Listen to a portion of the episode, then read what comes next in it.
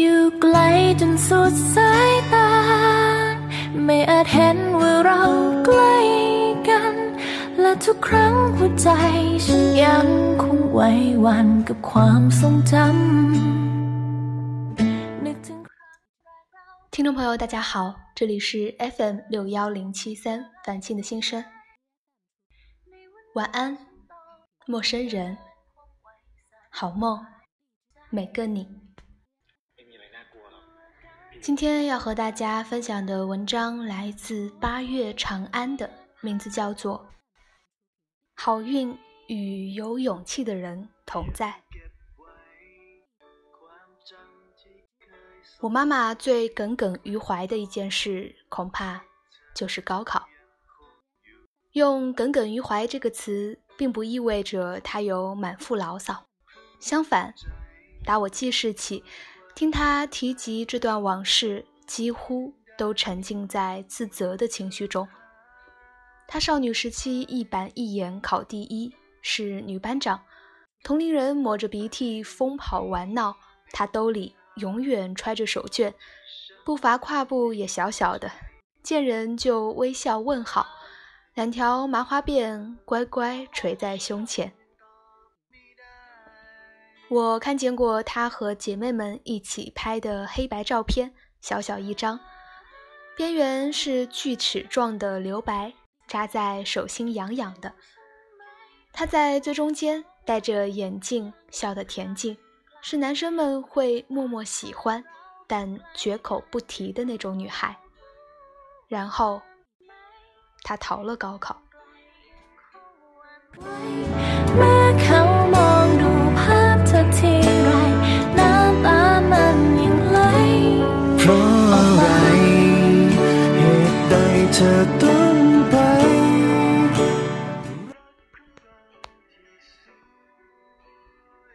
真的是逃掉的。他默默躲在房间里，早上就起来了，考试的东西也准备好了，没有去。八十年代初，全国高考恢复没几年，大学生是个极稀罕的身份，不再有组织推荐，不再考察出身成分，大家全凭本事，考上了就能分到好单位，谈到好对象。走上完全不同的人生路。经历过人心惶惶的七十年代浩劫，人们对这种天降的可以改变命运的公平机会将信将疑，又满怀期待。这个故事对我的童年来说，和《海的女儿》《九色鹿》没什么太大区别。我自然追问过很多次原因，从小孩子单纯为了接茬而问的为什么。到渐渐能听懂故事里面的懊恼。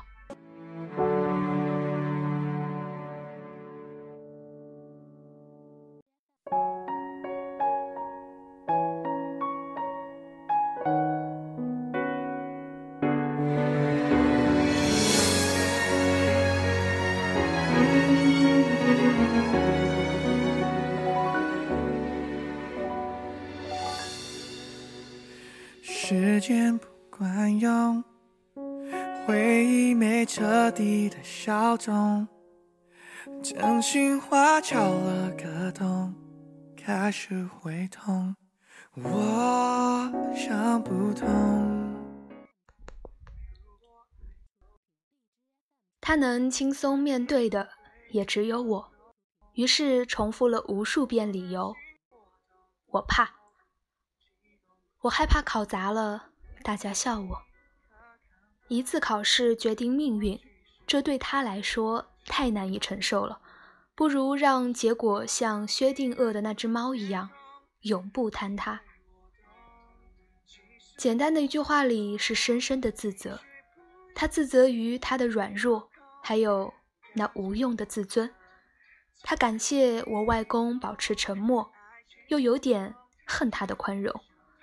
如果当时挨顿揍，被逼迫着第二年再考，人生会不会不一样？我还有一张他读大专时候的照片，新婚，和夜校的同学们高高兴兴的去野炊，男生戴墨镜，穿八十年代流行的喇叭裤，女生所有人都是齐肩中发、烫卷，衣着簇新，颜色鲜亮。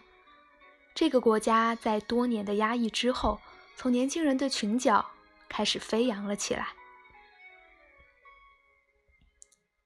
我妈妈拎着一只新婚时候买给自己的巨大手提录音机，在江边草坪野餐，公放音乐。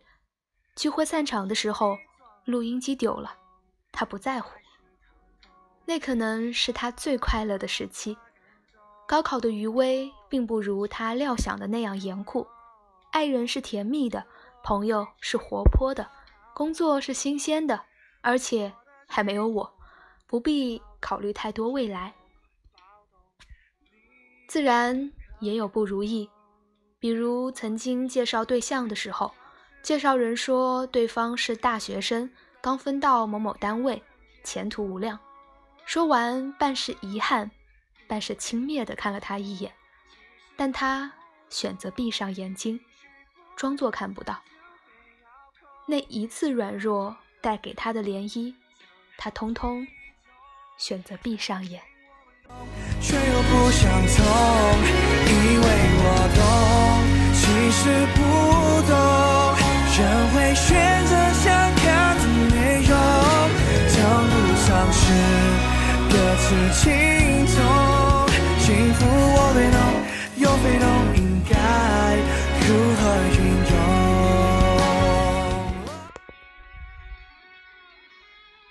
唯一一次流露，是因为和他一起做生意的朋友，他们早年就认识，但完全不合拍。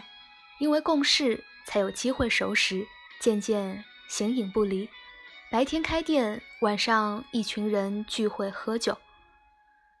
我小时候很喜欢这样的夜晚，他们吃饭喝酒，说些我听不太懂的八卦是非，喝多了便称兄道弟。饭店包房里面放置着最新的 VCD 点唱机，我们小朋友抱着厚厚的点歌本在上面寻找他们要唱的歌。粤语对唱《痴男怨女》，那个年代的流行金曲，我几乎都会。主角歌词想象爱情，词人的描述远早于我自己的体验。盗版 MV 里，比基尼美女在泳池边挥舞着彩色纱巾，毫无意义的来回走动。男人唱着曾经在幽幽暗暗、反反复复中追问，女人唱着哪里的天空不下雨。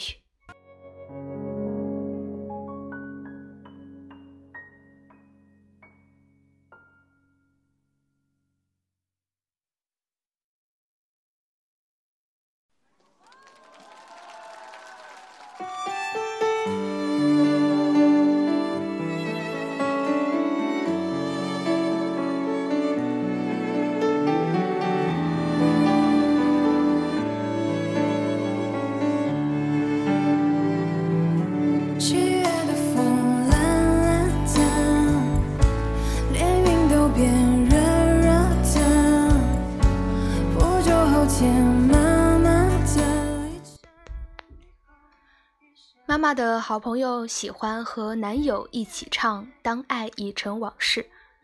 我在学校是小主持人，常常被无聊的大人哄着，以主持春晚的架势来串联他们的聚会。爸妈也面上有光。某天，我学了几个成语，便高高兴兴地说：“希望替阿姨和外叔叔百年好合。”全场安静。外叔叔是北上做生意的广东人，那个年代，广东生意人在东北非常受欢迎，个个都有大老板的架势。普通话的口音就是他们的通行证，一边被调侃是鸟语，一边被膜拜。连刚有起色的小歌星在台上都要模仿广东口音。T 阿姨是外叔叔在异乡的第二个家。有第二个，自然有第一个，哪来的百年好合？两人一开始不承认，渐渐瞒不下去了，才告诉朋友们。我妈一根筋，总爱劝他，终于把人家劝烦了。百年好合事件是个导火索，两人做生意总有怨怼纷争。清库存的时候，他发现 T 阿姨账目不清，终于吵了起来。T 阿姨恐怕是有些恼羞成怒了，指着我妈妈说：“你对我失望？你以为自己什么人啊？跟我做朋友跌份吗？拿自己当高高在上的大学生了啊？”高高在上的大学生，一个只在几十年前才成立的偏正短语。这段话的对象，如果是别人，恐怕都不及一句《三字经》骂娘的威慑力大。但他扫射到了那个在高考当天迟迟没有走出自己的房间的少女。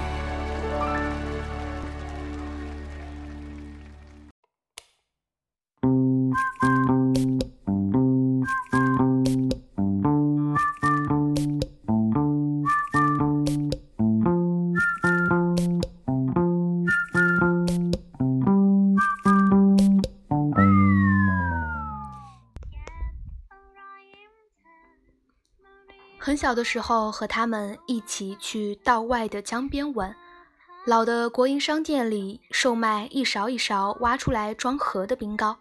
我吃了两口，问妈妈：“冰糕怎么这么这么这么甜呀？”她说：“里面其实会放一些盐的，盐让冰糕更凉、更软，也更甜。”那时候周围朋友的样子，依稀有点叹服又不耐烦的意味。看。又来了，人家当年可是大学苗子。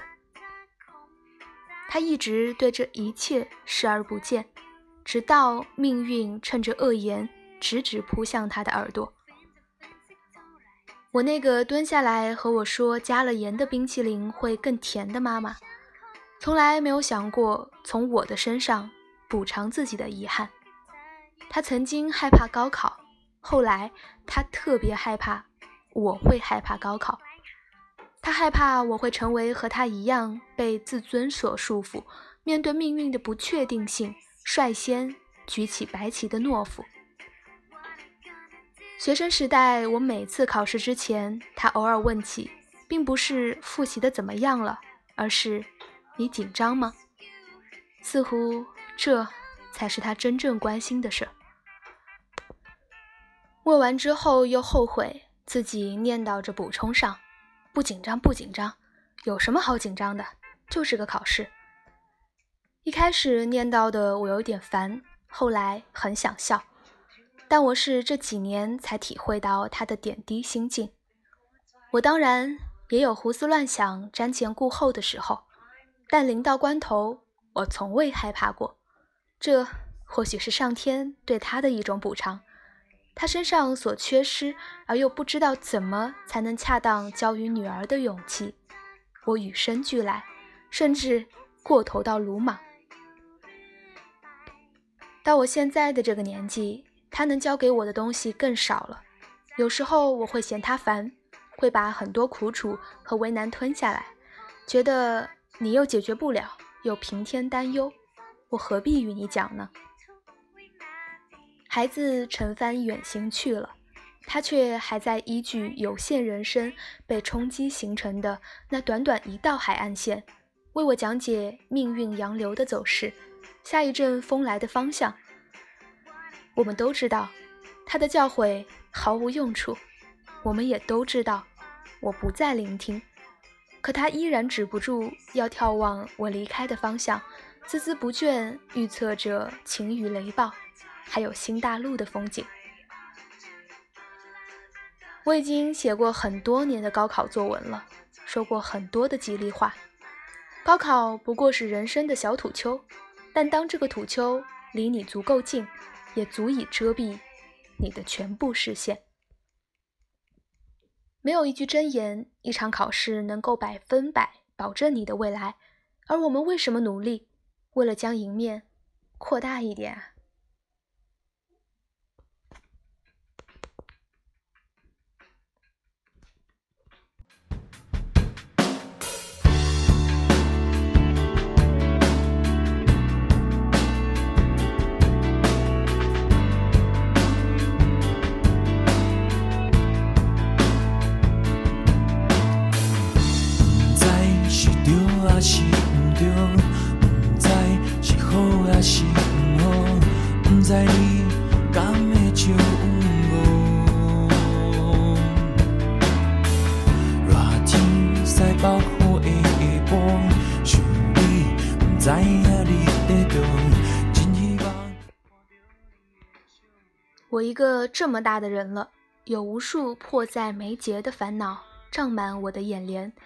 高考的土丘已经离我很远很远，退成了视频线上的一个小黑点。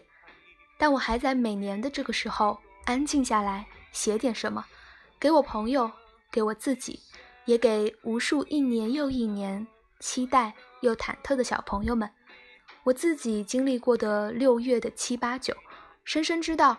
决定最终结果的是两个部分：平日的努力和那三天的运气。平日的努力属于考生们自己，那三天的运气，天注定。然而，这个世界和我们的时代越来越好的证据就是，这一场考试和这三天的运气对人生的掌控度越来越小了。高考四十年，像我妈妈所经历过的那一念之差改变一生的故事，真的越来越少了。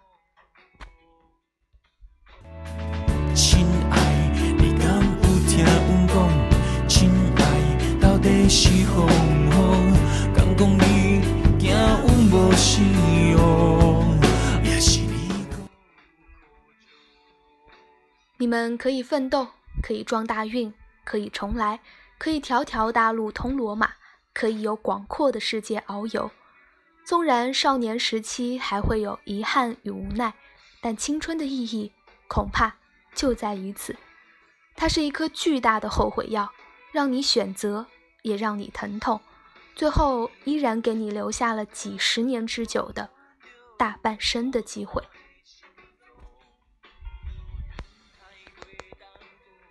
你紧张吗？别害怕，我的妈妈，我自己，我身边的每个人都替你们提前活过了很多年。人生玄妙，不敢轻言得失，但有一个道理，我坚信不疑：想要赢，首先要走出家门。好运与有勇气的人同在，加油！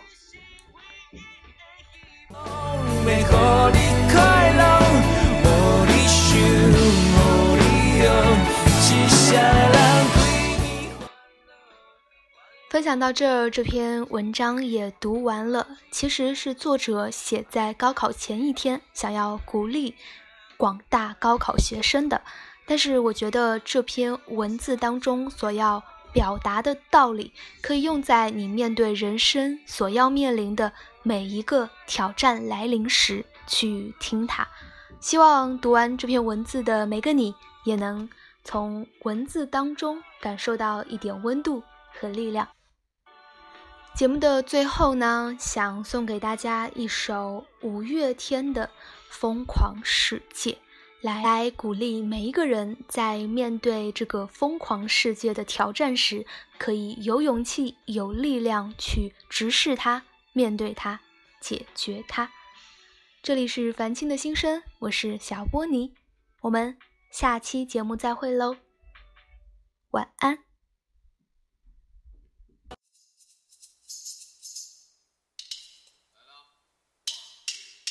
如果说了后悔，切就能倒退？回忆多么美，活着多么狼狈。为什么这个世界总要叫人尝伤悲？我不能了解，也不想了解。我好。想想飞，逃离这个疯狂世界。那么多苦，那么多泪，那么多莫名的泪水。我好想想飞，逃离这个疯狂的世界。如果是你发现了我，也别叫我挽回。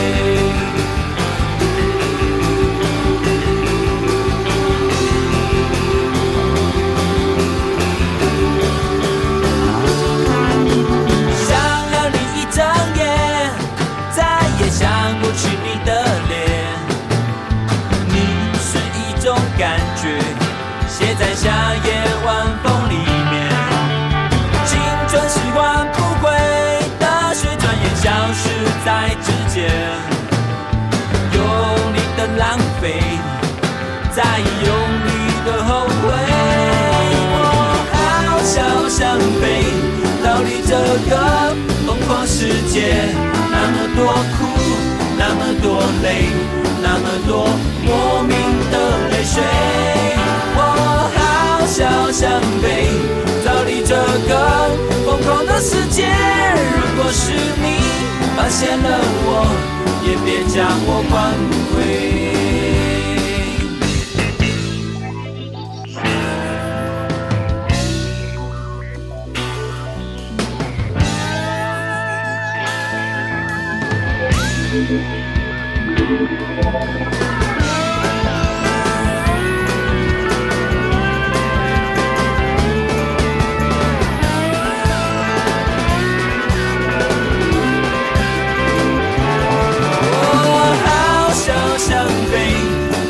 这个疯狂世界。那么多苦，那么多累，那么多莫名的泪水。我好想想飞，逃离这个疯狂的世界。如果是你发现了我，也别将我挽回。我好想想飞，逃离这个狂世界。那么多苦，那么多累，那么多莫名的伤悲。我好想想飞，逃离这个疯狂的世界。如果是你发现了我，也别将我挽